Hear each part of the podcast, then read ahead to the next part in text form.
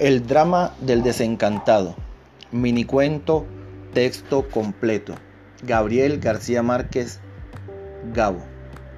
El drama del desencantado, que se arrojó a la calle desde el décimo piso, y a medida que caía iba viendo a través de las ventanas la intimidad de sus vecinos, las pequeñas tragedias domésticas, los amores furtivos, los breves instantes de felicidad, y cuyas noticias no habían llegado nunca hasta las escaleras comunes.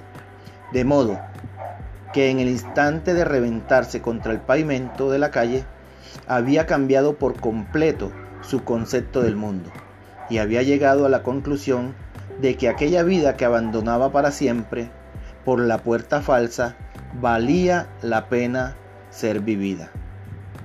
Fin.